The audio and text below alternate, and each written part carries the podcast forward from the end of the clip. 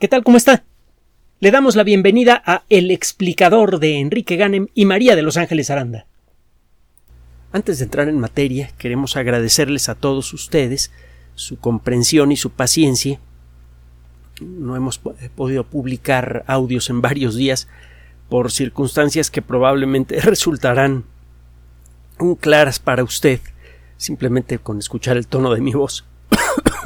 Pero bueno, ya, ya estamos de nuevo de regreso con un montón de temas que tratar. Vamos a comenzar con las circunstancias de nuestro sistema solar. Cuando hablamos de astronomía, inevitablemente hablamos de condiciones extremas. Distancias enormes, objetos gigantescos, intervalos de tiempo titánicos. Esto es inevitable. Está en la naturaleza misma del universo. Es eh, en cierto modo incorrecto utilizar aumentativos eh, eh, calificativos grandiosos, etcétera, para referirse al universo, porque está en la naturaleza misma del cosmos el, tener grandeza, cuando menos en lo que a números se refiere. Y en otras cosas también, que demonios es parte de lo que tratamos en este espacio.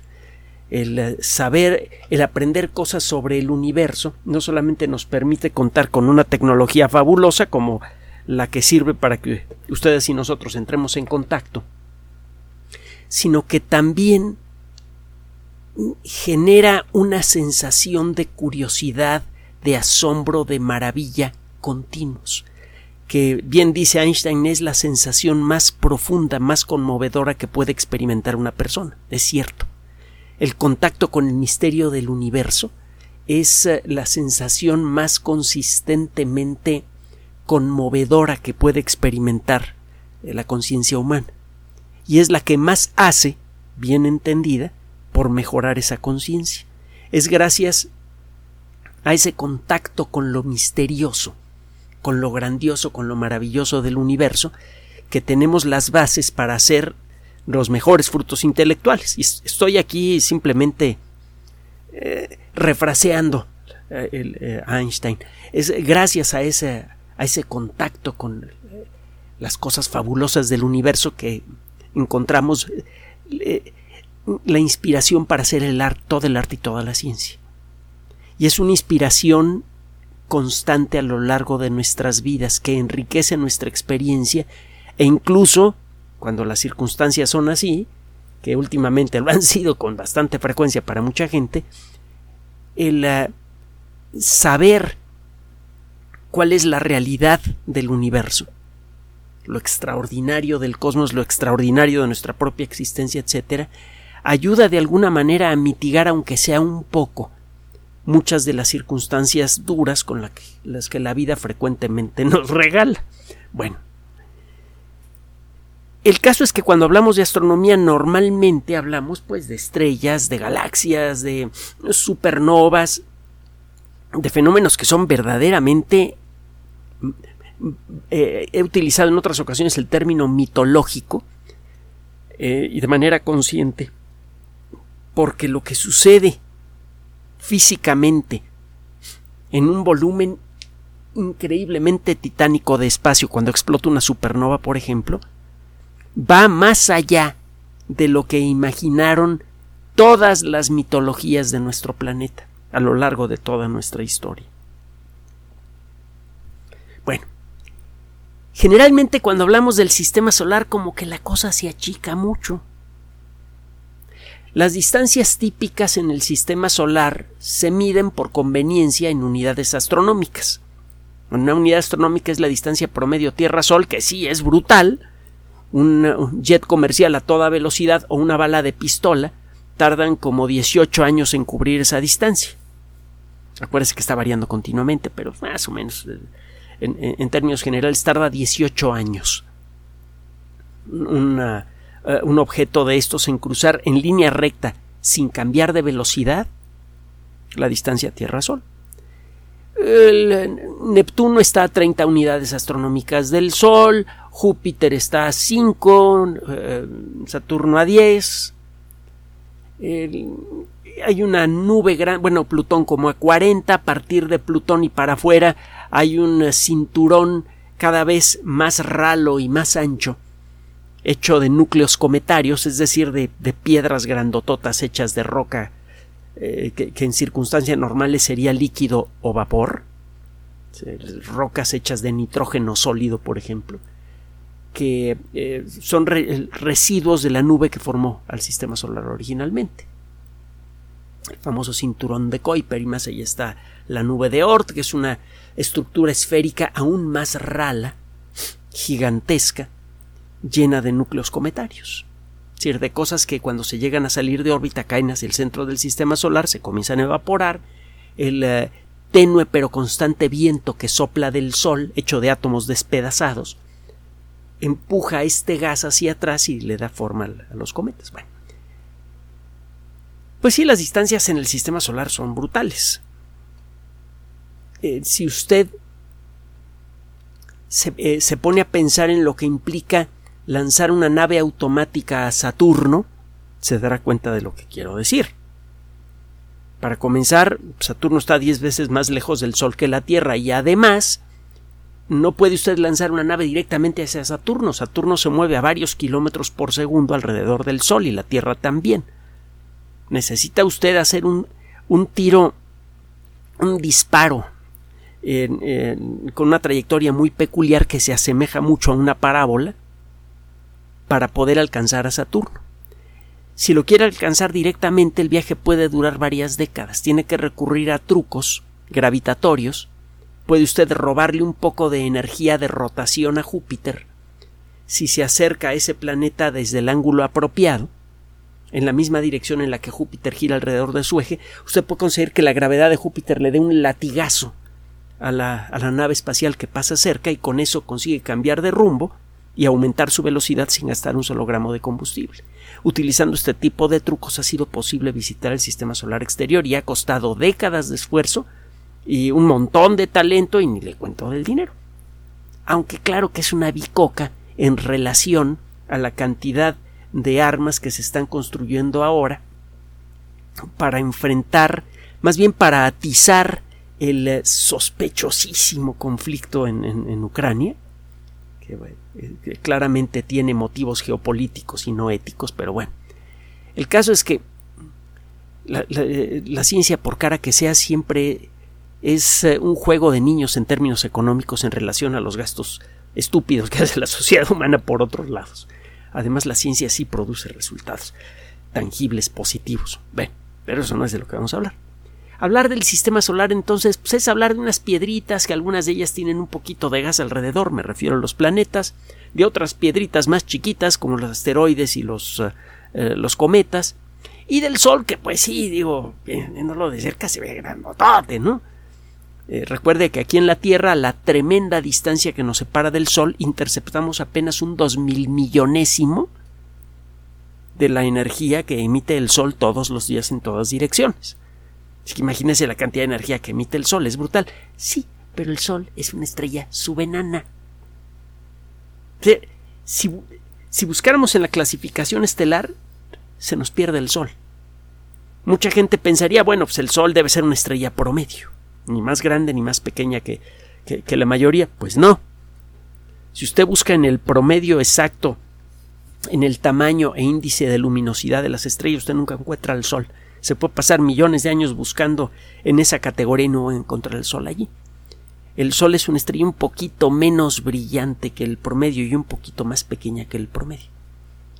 Ay, me faltaba comentarle que en términos generales, mientras más pequeña es una estrella, el número de estrellas del mismo tipo que va a encontrar usted en la galaxia es mucho mayor. Es mucho más fácil encontrar estrellas subenanas como el Sol que estrellas supergigantes, por ejemplo. Entonces el Sol, pues sí, es muy impresionante viéndolo de cerca. Pues también un tráiler o una locomotora. Pero a unos pocos centenares de metros pues ya parecen juguetitos, ¿no? Y lo mismo pasa con el Sol. Parece que no hay nada extraordinario o extremo en el sistema solar desde esta perspectiva. La realidad es que cada vez que enfocamos nuestra vista en cualquier rincón de la naturaleza, y esto es una constante, siempre encontramos cosas extraordinarias, poderosas, que además, tarde o temprano, acaban resultando muy útiles para todos nosotros. Le conseguimos tres notitas que tienen que ver sobre ambientes extremos en el sistema solar.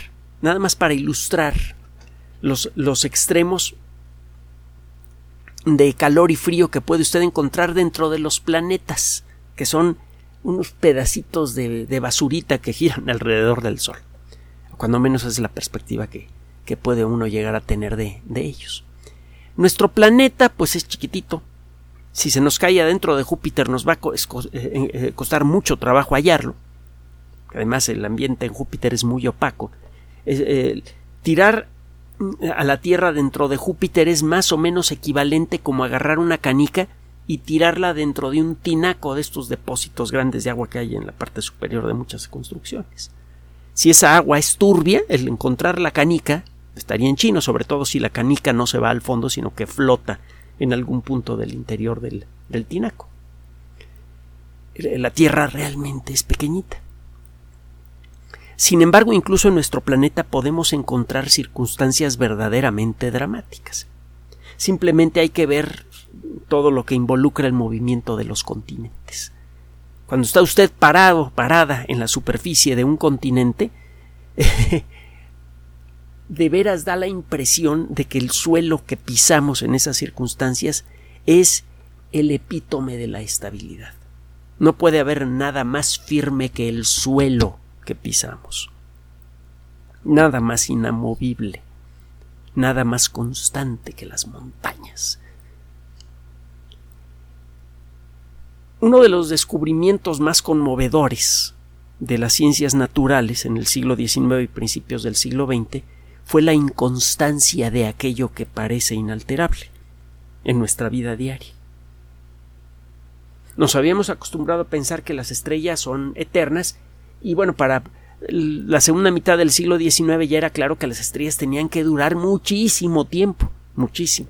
Todavía no sabíamos cuánto. Nos parecía que 10 millones de años era mucho tiempo.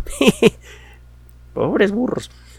Poco pocos años después, a principios del siglo XX, ya nos dimos cuenta de cuál es la verdadera duración de una estrella como, como el Sol. Pero bueno, estábamos acostumbrados a creer que la Tierra podría compartir esa estabilidad, aunque la geología ya había comenzado a revelar eh, algunas cosillas raras, por e, evidencia de grandes catástrofes en el pasado.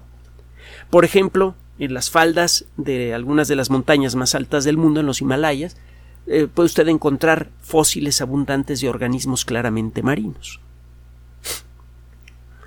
Algunas personas eh, dijeron que esto era consecuencia de una gran catástrofe que había cambiado, casi destruido a la Tierra en el pasado y que eh, eso había empujado al material del fondo de los mares hasta, hasta los cielos. Y otros dijeron que el proceso tiene que ser gradual. Total que para finales del siglo XIX como que empezábamos a darnos cuenta que la Tierra no era tan estable como creíamos. En las primeras, eh, final de la tercera década del siglo XX y gracias a un libro que hemos mencionado en muchas ocasiones, el libro que se titula El origen de los continentes y los océanos de ah, Alfred Wegener, que le, como le dije en otras ocasiones, lo puede encontrar en español y es fácil hallarlo en internet y realmente vale la pena leerlo, sobre todo si se apoya usted en, en la Wikipedia o en cualquier otra fuente en el internet cuando Wegener menciona algunas cosas eh, que, encuentra usted en, en, eh, algunos continentes, por ejemplo, etcétera. Eh, usted puede, no tiene por qué imaginárselas, puede acompañarse con una tablet o con un teléfono celular y, ver lo que vio Wegener en sus estudios. Bueno, el caso es que Wegener empezó, propuso una idea que de tan ridícula nadie le hizo caso porque además el cuate ni siquiera era geólogo. Solo que la evidencia se comenzó a acumular hasta que no quedó de otra más que creerle. la Tierra es esencialmente una masa de roca fundida con una costrita muy delgada que está rota en escamas, que llamamos pomposamente placas continentales o placas tectónicas, que se mueven lentamente en direcciones diferentes. Y ahí vienen los terremotos y todo esto. Poco tiempo después y gracias al desarrollo de la geología nos empezó a quedar claro lo que ya en el pasado habíamos, algunos geólogos habían comenzado a intuir con base en, en la información que tenían, que la Tierra tiene un núcleo hecho de un material muy denso, muy probablemente hierro y níquel principalmente. Con algunas cosillas más por allí, por ejemplo, rodio, que es un elemento químico muy denso, plomo, uranio, oro, son todos elementos químicos muy densos. En el entendimiento del siglo XX eh, era razonablemente claro entender qué demonios le había pasado a la Tierra. La Tierra arrancó como una masa más o menos homogénea de material muy caliente, fundido. El material más denso comenzó a decantarse hacia el centro. Se comenzó a formar una corteza de materiales que eh, eh, forman rocas bollantes, rocas poco densas y que resisten bien el calor, rocas ricas en silicio y oxígeno, rocas ricas en silicato, como el granito, se comenzaron a formar grumos de granito en la corteza terrestre. Alrededor de esos grumos de granito se comenzó a apilar material que se iba enfriando poco a poco y así nacieron los continentes. Y el cuerpo de la Tierra permaneció incandescente, como ocurre todavía hoy, y el material denso se sigue percolando lentamente hacia el centro de la Tierra. Ya en el centro de la Tierra se ha acumulado una gran cantidad de hierro y níquel y de otros elementos químicos densos pero principalmente hierro y níquel. Ese hierro y ese níquel fueron formados en la supernova que contaminó a la nube original que formó el sistema solar. tenemos muy claro que una de las últimas cosas que hace una estrella antes de estallar como supernova es formar grandes cantidades de, de níquel y luego de hierro. Bueno. Mm, tradicionalmente, con la información disponible para los geólogos, nos quedaba claro que el núcleo de la Tierra tenía que tener cuando menos dos capas. Una capa exterior líquida y una capa interior sólida. El núcleo externo de la Tierra es eh, un océano de eh, roca fundida. es más, se lo pongo más claro, de acero inoxidable fundido, el hierro y el níquel mezclados en las proporciones correctas son la base para muchas variantes de acero inoxidable. A veces se les agrega algo de cromo, algo de vanadio y otros elementos químicos para crear distintas variantes de, lo que llamamos acero inoxidable. Pero la base del acero inoxidable es hierro y níquel. Bueno, pues hay un océano que tiene más, más uh, metal fundido que toda el agua que hay en todos los océanos terrestres en el, en, el ah, eh, núcleo externo de la Tierra. Este núcleo externo gira rápidamente y el movimiento de esta masa líquida genera el campo magnético terrestre, que es crucial para conservar nuestra atmósfera.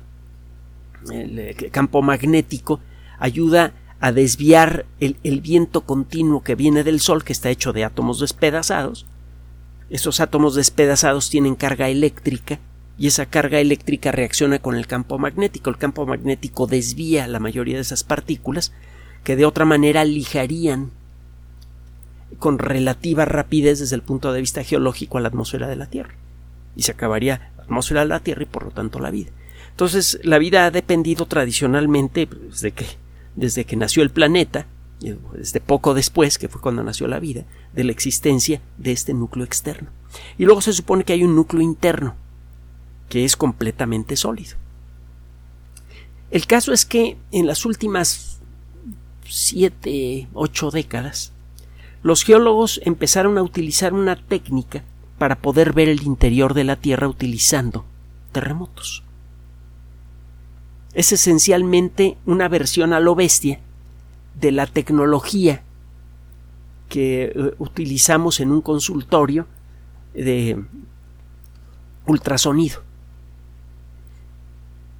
El análisis de cómo rebotan las ondas de, de sonido natural producidos por los terremotos producidas por los terremotos nos permite mm, recomponer con la ayuda de computadoras lo que sucede en el interior de la Tierra. Esto lo hemos comentado en otras ocasiones. Hemos podido, entre comillas, ver el interior de nuestro planeta con esta tecnología.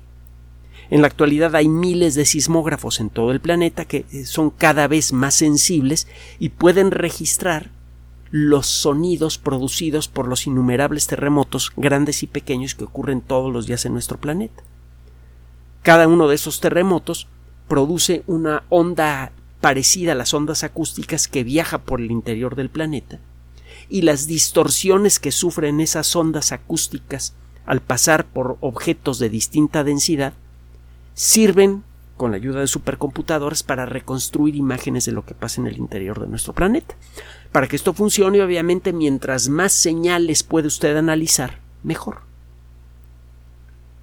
No todos los sismógrafos generan información que sea susceptible para este tipo de análisis, no todos los sismógrafos son muy sensibles. El caso es que a lo largo de los años, eh, los primeros sismógrafos comenzaron a usarse de manera regular quizá a principios del siglo XX. Pero los primeros sismógrafos capaces de generar señales fácilmente que, pudieran servir para utilizar esta tecnología no comenzaron a aparecer sino hasta quizá por allá de 1950 a 1960 y las primeras computadoras capaces de analizar esa información, aunque fuera de una manera tosca, pues no comenzaron a estar disponibles para los científicos, sobre todo para los geólogos, sino hasta quizá por allá de la década de los ochentas. Entonces realmente todo este rollo de ver el interior de la Tierra utilizando esta técnica de infrasonido en lugar de ultrasonido es eh, relativamente nuevo. Entonces, hasta hace poco, gracias a esta técnica, pues sí, podíamos ver el interior de nuestro planeta, pero de una manera muy tosca. Las ondas sísmicas, cuando viajan por el interior de la Tierra, van pasando por zonas de distinta densidad. Cuando una onda sísmica choca contra un objeto que es más denso, que está en el interior de la Tierra, una parte de esa onda pasa a través del objeto más denso y la otra rebota. Por ejemplo, tiene usted el núcleo de la Tierra, la parte externa del núcleo, que está en contacto con la siguiente capa de la Tierra, que es el manto, que es la parte más gorda de la Tierra. Tiene una composición química diferente. Ocurre un sismo en la superficie, fuerte. Viajan estas ondas acústicas por el interior del manto. Cuando estas ondas alcanzan el núcleo, una parte de esas ondas rebota en la, interfase, en el punto de contacto entre el núcleo y el manto, y otra parte alcanza a pasar por el núcleo. Si usted está del otro lado de la Tierra, esto sucede también cuando la onda acústica pasa del núcleo externo al núcleo interno, eh, la onda luego viaja por el núcleo interno, luego sale al núcleo externo pero del otro lado y luego sale al manto del otro lado de la Tierra. En cada una de esas etapas la señal pierde fuerza porque la señal se divide en dos. Hay una parte que se queda rebotando adentro del núcleo y otra que alcanza a salir. Entonces, si usted está del otro lado de la Tierra con un sismógrafo muy sensible, puede detectar distintas señales acústicas que llegan en distintos momentos que se corresponden a las ondas que estuvieron rebotando dentro del núcleo externo y dentro del núcleo interno. Pasó una sola onda por el núcleo, pero una parte de la energía de esa, onda se quedó adentro del núcleo rebotando y ya luego salió. Entonces está usted escuchando del otro lado, recibe primero la señal de la sacudida principal, de la onda que logró pasar directamente a través del núcleo, y luego recibe otros ecos muy tenues de las otras señales. Incluso sucede que cuando ocurre un terremoto muy fuerte, la señal cruza de un lado a otro de la Tierra, rebota en el lado opuesto y se regresa al punto de partida. Este tipo de reverberaciones son especialmente útiles para poder reconstruir lo que sucede en el interior del planeta. El problema es que hasta hace poquito lo más que se había conseguido era detectar uno o dos rebotes de estas señales. Si usted pudiera eh, eh, analizar con cuidado lo que le sucede a esta onda sísmica que va del punto donde se originó el sismo hasta el otro lado de la Tierra y luego de regreso y luego eh, otra vez se, repite el, proceso tres o cuatro veces, usted pudiera analizar las señales de estos eh, rebotes, podría ver con mucho mayor detalle, podría reconstruir con la ayuda de una computadora con mucho mayor detalle lo que hay en el centro de la Tierra. Y esto es lo que acaba de suceder en un trabajo que ha sido eh, publicado en la revista Nature Communications. Resulta que este grupo de investigación eh, de la Universidad Nacional de Australia desarrolló una técnica numérica que le permite tomar los datos de varios sismógrafos que se encuentran cerca del sitio donde ocurrió un terremoto y cerca del sitio que está exactamente opuesto en la Tierra al lugar en donde ocurrió el terremoto, y esencialmente lo que hacen es apilar las señales. En el mundo de la astronomía, por ejemplo, y también se usa mucho ahora para hacer eh, trucos fotográficos, si usted quiere fotografiar una cosa muy tenue, puede usted apuntar su, cámara, abrir el obturador por mucho rato y obtiene usted una fotografía eh, un poco emborronada y todo, pero alcanza usted a concentrar suficiente luz del objeto tenue que está usted fotografiando como para poder verlo. Solo que la imagen se ve deslavada con poco contraste. Si usted en lugar de hacer eso toma muchas fotografías del mismo objeto y luego las apila una encima de la otra, el resultado es muy diferente. Puede obtener fotografías de altísima calidad y de gran contraste. Los aficionados tienen eh, tiempo, los aficionados a la astronomía tienen tiempo haciendo esto. Usted toma muchas fotografías de Júpiter, por ejemplo, con un telescopio de aficionado y una webcam, así de fácil, no necesita usted comprarse una cámara cara ni nada. Con software gratuito apila las imágenes, selecciona usted de todas las 100, 200 o 500 fotos que tomó, literalmente, por tomar un montón una detrás de otra. Selecciona las mejores fotografías y con la ayuda de, de software gratuito las apila y el resultado es que obtiene usted en la pantalla de su computadora una imagen de Júpiter que tiene poco que pedirle a las primeras imágenes que fueron tomadas por las ondas automáticas Pionero 10 y Pionero 11 cuando pasaron cerca de ese planeta. Es algo realmente espectacular. Bueno, utilizando una técnica numérica que esencialmente hace lo mismo, este grupo de investigación hizo eso.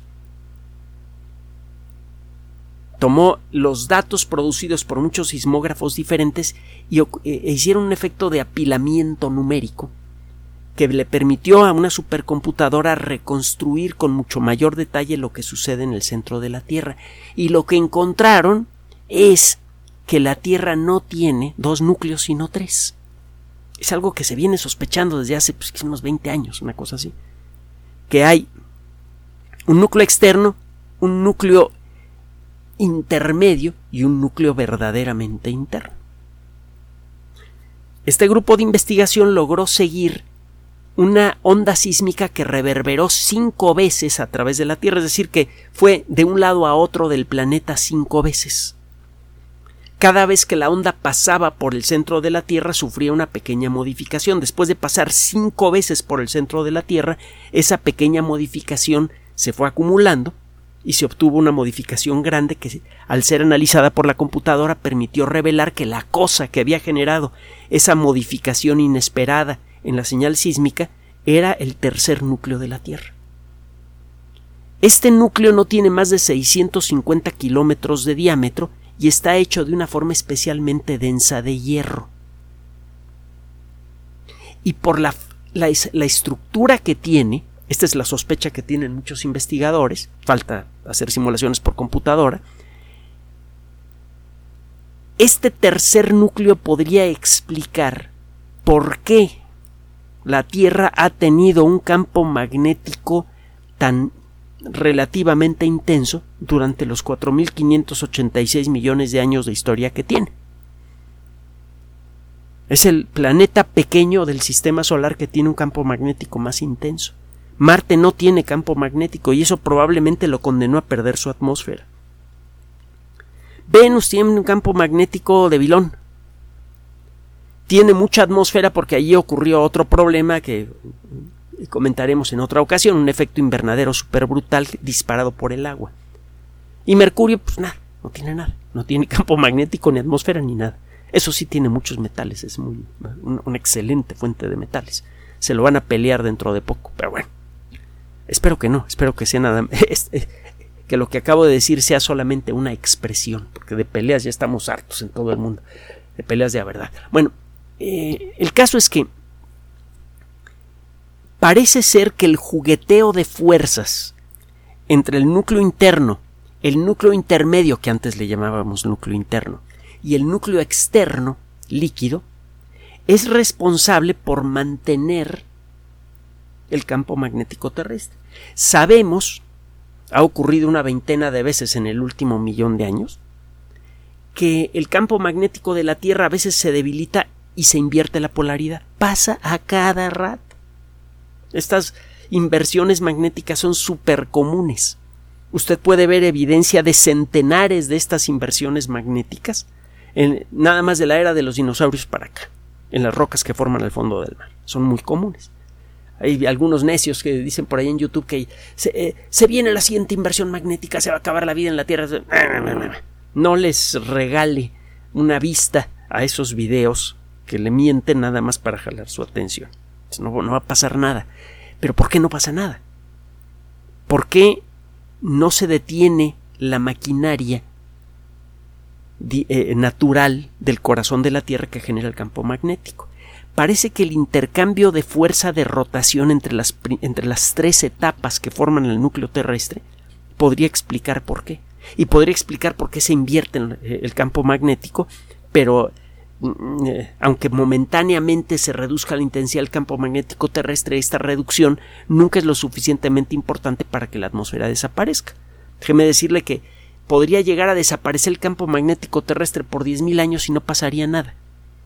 El viento solar va arrancando muy lentamente la atmósfera de la Tierra.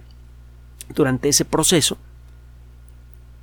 en 10.000 años se recupera el, campo magnético terrestre, que para la Tierra no es nada. No se notaría la pérdida de atmósfera en 10.000 años y además, encima de todo, tenemos los volcanes que están reponiendo continuamente gases que perdemos en la atmósfera, así que no sería motivo de preocupación esto. El caso es que, por alguna razón, que hasta hace poco no entendíamos, la Tierra está continuamente perdiendo y, recuperando su campo magnético. Y se invierte además.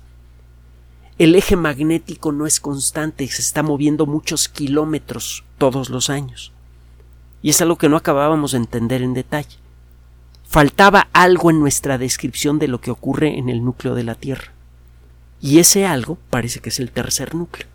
Ahora, las condiciones que existen allí son verdaderamente bestiales la temperatura debe ser como de 5000 o 5500 grados centígrados, que es igual a la temperatura de la superficie del Sol.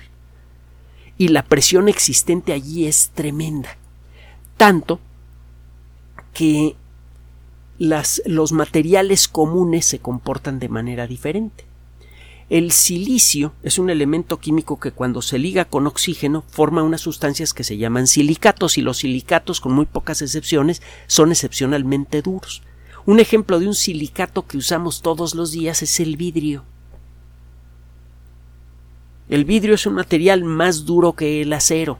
El acero no puede rayar al vidrio, el vidrio sí puede rayar al acero. hay muchos silicatos naturales que son excepcionalmente duros, por ejemplo el cuarzo. No es el único. El corazón de los continentes está hecho de granito, que es una roca rica en silicatos. Eso le da resistencia. Normalmente si sabes, se acuerdas un poquito de la química que le enseñan en secundaria, cuando se habla de silicatos, pues uno piensa en cosas muy duras, muy rígidas. Es muy difícil pensar en un silicato fundido.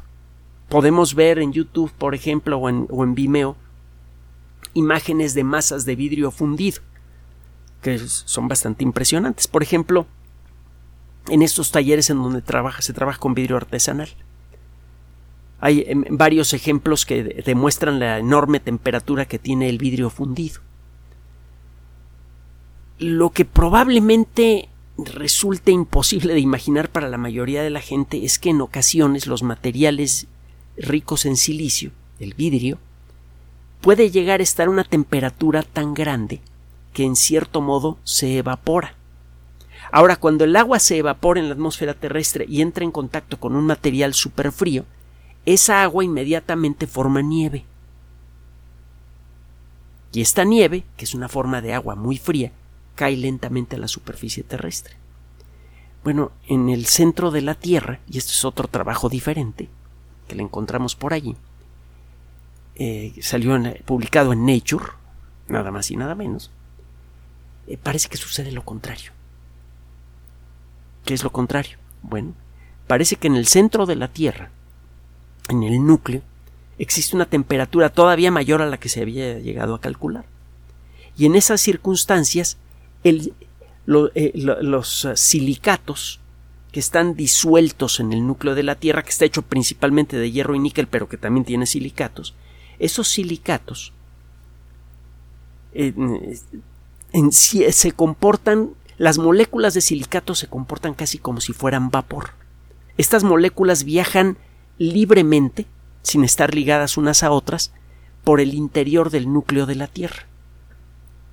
El núcleo de la Tierra está hecho de, un metal eh, muy denso, el núcleo externo de la Tierra es una masa de acero inoxidable fundido extraordinaria, impactante, terriblemente denso, esa densidad es generada por la enorme presión del peso de toda la Tierra por encima del núcleo. Y a pesar de que se trata de un material súper comprimido y súper denso, hay suficientes huecos entre los átomos de níquel y de hierro para que las moléculas de silicato se muevan libremente. Desde la perspectiva de las moléculas de silicato, ellas se pueden mover por el interior del núcleo líquido de la Tierra con la misma libertad con la que se mueven las moléculas de vapor de agua entre las moléculas de oxígeno y nitrógeno en la atmósfera. Es como si hubiera vidrio vaporizado en el núcleo de la Tierra. Pero hay algo más. Lo que encontraron estos investigadores a la hora de reproducir en un laboratorio con la ayuda de una prensa especial que tiene. Es, una prensa enorme que tiene mm, eh, en, la punta de las pinzas tiene dos diamantes. Los diamantes soportan una, cantidad de presión verdaderamente infame, increíble. Usted hace una prensa de diamante, en la puntita de los diamantes hace usted un hueco microscópico y adentro de ese hueco microscópico pone usted la sustancia que usted quiera. Por ejemplo, óxido de silicio, poquito de, polvo de vidrio. Aprieta la pinza con una máquina especial hasta que genera adentro de la punta de la pinza una presión similar a la que hay en el, núcleo externo de la Tierra. Y luego con la ayuda de un láser calienta el material que se encuentra en el interior de la pinza, los diamantes son transparentes y permiten el paso de radiación láser, usted calienta lo que hay en el interior de la pinza hasta que se derrite, hasta que tiene la misma temperatura que hay en el centro de la Tierra. Usted reproduce el núcleo de la Tierra en un volumen muy chiquitito, a nivel microscópico. La misma temperatura, la misma presión. Y con la ayuda de, de rayos X, usted puede analizar qué es lo que le está pasando a los átomos de la muestra que puso allí. Entonces usted puede ver qué le pasa a los átomos de silicato cuando están sometidos a las condiciones que hay en el núcleo de la Tierra. Y luego puede ir cambiando un poquito la temperatura para ver qué le va pasando a ese silicato a distintas, en distintas circunstancias. Por ejemplo, cuando está metido dentro del núcleo externo de la Tierra a una temperatura de más de 4.500 grados centígrados. ¿Y qué le va pasando cuando ese silicato se aproxima a la frontera externa del núcleo, en donde el núcleo se pone en contacto con el manto de la Tierra? Resulta que en esas circunstancias las moléculas de silicato se pegan y forman cristales. ¿Y a qué se parecen esos cristales? Pues son muy parecidos a los de la nieve. Eso, en la parte exterior del núcleo de la Tierra se forman cristales de nieve de vidrio y de manera deliciosamente perversa, paradójica, esa nieve ultracaliente en lugar de caer del cielo hacia el suelo, cae hacia arriba. Esa nieve fluye desde el núcleo de la Tierra hacia el manto. La superficie del manto se llena de campos de nieve de vidrio que pueden ser del tamaño de un continente. Esa nieve de vidrio altera la forma en la que la energía calorífica del núcleo es transmitida al manto terrestre. Eso a su vez altera la forma en la que se mueven las rocas fundidas del manto terrestre y eso a su vez afecta el ritmo de movimiento de los continentes. Gracias a este descubrimiento estamos empezando a entender por qué la maquinaria geológica no funciona exactamente como lo predicen nuestros modelos de computación resulta que hay un factor que no habíamos considerado. La formación de estos vastos campos de nieve de vidrio, que tiene una temperatura de 4.500 grados centígrados, de esta nieve perversa que en lugar de caer flota hacia el exterior, sale del núcleo de la Tierra. Entonces, nada más al revisar lo que sucede en el interior de nuestro planeta, encontramos cosas verdaderamente extremas y fascinantes que además nos sirven para entender mejor el funcionamiento de la maquinaria terrestre, por qué tenemos atmósfera, por qué ocurren los terremotos como ocurren, etcétera, etcétera. Vámonos ahora al otro extremo de la Tierra, vámonos a Plutón, al, al otro extremo del sistema solar, perdón, vámonos a Plutón, a 40 unidades astronómicas del Sol. La temperatura es de cerca de 270 grados centígrados bajo cero. Las condiciones son verdaderamente brutales. Los gases más comunes, como los que hay en la atmósfera, los gases que estamos respirando, no solamente no, no están en estado gaseoso. Usted en Plutón y en su luna gigante Carón encuentra acantilados hechos de nitrógeno sólido.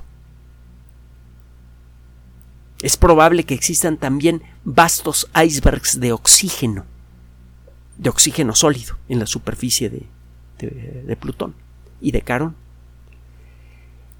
Los dos objetos han sido eh, analizados con gran detalle con la ayuda de la sonda Nuevos Horizontes que pasó en el año 2015 cerca de, bueno, pasó a través del sistema de Plutón. Plutón resulta que tiene cinco satélites, cuatro dios muy chiquititos. Eh, el, más grande de todos es Carón, que mide eh, casi la mitad del, diámetro de Plutón, es enorme en relación al, planeta alrededor del cual gira. Eh, Plutón y Carón resultaron ser mucho más interesantes de, los que, de lo que creíamos. Plutón parece que tiene un, eh, océano de agua líquida en su interior y en una de esas hasta vida podría tener, aunque es algo que todavía está muy, muy discutido. Carón no, Carón es más pequeño, no se alcanzó a mantener líquido su corazón. Otro día platicamos por qué Plutón parece que tiene un océano de agua líquida, alguna vez lo comentamos en el pasado. El caso es que en un trabajo reciente que fue publicado en la revista Ícaro, una de las más importantes del mundo de la astronomía, es una revista relativamente joven, pero ya tiene un prestigio enorme, un grupo de investigación del Instituto de Investigación del Sureste, el Southwest Research Institute, del que hemos hablado en otras ocasiones, analizó los datos de la sonda Nuevos Horizontes para tratar de explicar algunas características muy raras que se ven en la superficie de Carón. Por ejemplo, hay estructuras geológicas que se ven como volcanes, pero pues, obviamente no va a salir lava de esos volcanes, lava de roca fundida. Lo que salió por esos volcanes fue otra cosa, que claramente no era roca caliente, pero se comportó como si lo fuera. Dejó el mismo tipo de marcas de deslizamiento, como de cera eh, endurecida alrededor de una vela, alrededor de algunos cráteres. ¿Qué demonios pasó en Caro? Es una cosa que se viene discutiendo desde hace mucho tiempo. Ya vimos lo que sucede en el extremo caliente en uno de los extremos calientes del sistema solar, en el corazón de la Tierra. Los materiales comunes se comportan de manera extraña. Los silicatos que a temperatura ambiente forman rocas duras como el, el cuarzo o el granito, o estructuras sintéticas duras como el vidrio, en las condiciones que hay en el núcleo de la Tierra, se comportan como si fueran un gas que se mueve libremente a través del acero fundido del núcleo de la Tierra y puede llegar a formar una nieve perversa. Bueno, así como los materiales comunes se comportan de manera extraña cuando están muy calientes y sometidos a presiones enormes, lo mismo pasa pero cuando están muy fríos.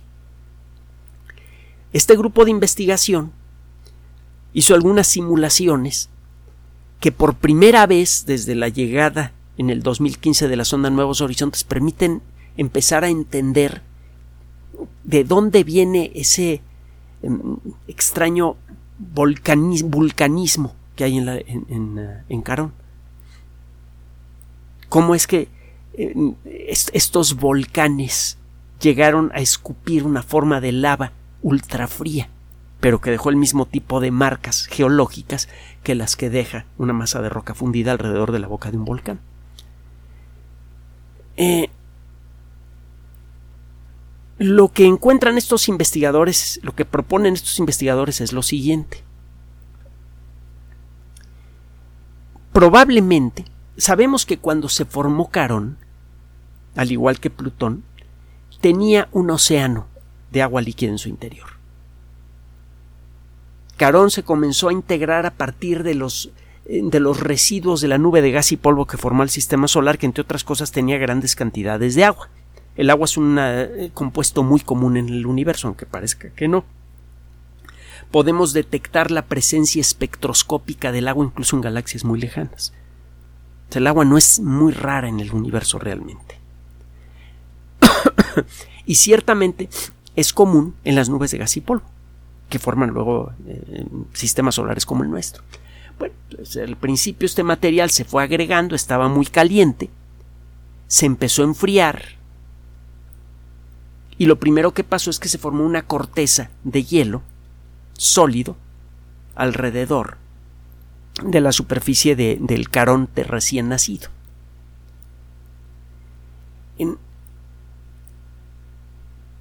al irse enfriando carón, se deben haber formado grandes cristales de hielo en su interior, poco a poco. Este proceso probablemente fue más lento de lo que se había calculado inicialmente porque el agua en Carón, y eso lo podemos ver incluso ahora, en, su superficie estaba contaminada con grandes cantidades de amoníaco. Si usted le pone amoníaco a una, masa de agua y trata de congelarla a cero grados centígrados, verá que el agua no se congela. Tiene que bajar más, bastante más la temperatura para que el agua empiece a congelarse cuando está contaminada con una cantidad importante de amoníaco. Entonces es claro que Carón, eh, para comenzar, tardó en formar su corteza exterior hecha de, de, eh, de hielo. Tardó más en congelarse la superficie de Carón porque había mucho amoníaco. Y lo mismo pasó con el interior. El interior de Carón empezó a endurecerse lentamente y el agua esto creo que muchos de nosotros lo sabemos, el agua, a diferencia de otros materiales, cuando se enfría se expande. Cuando usted toma una pieza de metal y la enfría, se contrae. Pero cuando toma una masa de agua y la enfría, por la forma en la que se van acomodando las moléculas de agua, el resultado final es que la masa de agua se expande. Por eso no debe usted guardar un frasco de vidrio lleno de algún líquido en el congelador, si está lleno a tope, porque ese líquido se va a expandir y va a reventar el frasco. Bueno, pues parece que lo mismo le pasó a Carón. Parece que en el interior de Carón, al irse enfriando, el agua cada vez más fría comenzó a expandirse y literalmente comenzó a reventar la superficie de Carón en varios lugares. Esa agua ultra fría sobrepresurizada, a una presión enorme, salió en forma de chorro, de manera no muy diferente a la forma en la que sale la lava, eh, la roca fundida, el magma fundido en la boca de algunos volcanes, y al salir rápidamente se enfrió por el contacto con el espacio exterior y se endureció.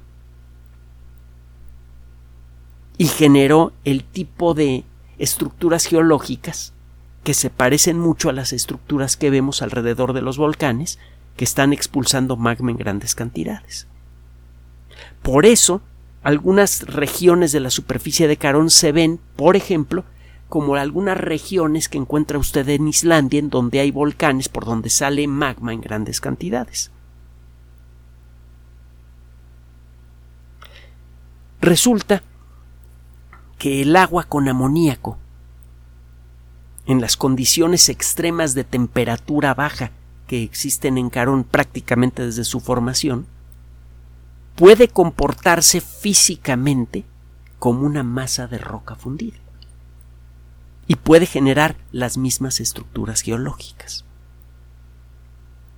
Esto nos permite entender mejor cuál ha sido la historia geológica de Carón y eso a su vez revive el debate sobre la posible existencia de un océano de agua líquida vigente en la actualidad en el interior de Plutón. Si este océano de agua líquida existe, en el interior de Plutón debería tener también una gran cantidad de amoníaco. El amoníaco en la actualidad es venenoso para la mayoría de los seres vivos, pero hay seres vivos que viven muy bien en amoníaco. De hecho, es muy probable que el amoníaco haya sido uno de los gases fundamentales en la atmósfera de nuestro planeta que permitieron la construcción de las primeras moléculas orgánicas. Si en Plutón existe todavía un océano y ese océano ha tenido grandes cantidades de amoníaco, entre otras cosas, la posibilidad de que Plutón pudiera ser un lugar en el sistema solar en donde podría existir vida aunque fuera microscópica aumenta sustancialmente. Así que este descubrimiento pues no solamente es curioso, divertido, interesante, sino que podría ayudar a señalar uno de los sitios más importantes para la astrobiología. Y hemos comentado en muchas ocasiones que el día en que se anuncie de manera no ambigua, clara, indiscutible, que en tal o cual lugar, sea de nuestro sistema solar o de alguna otra parte del universo, hay vida, el impacto social que eso va a tener a lo largo de las siguientes décadas es enorme e incalculable.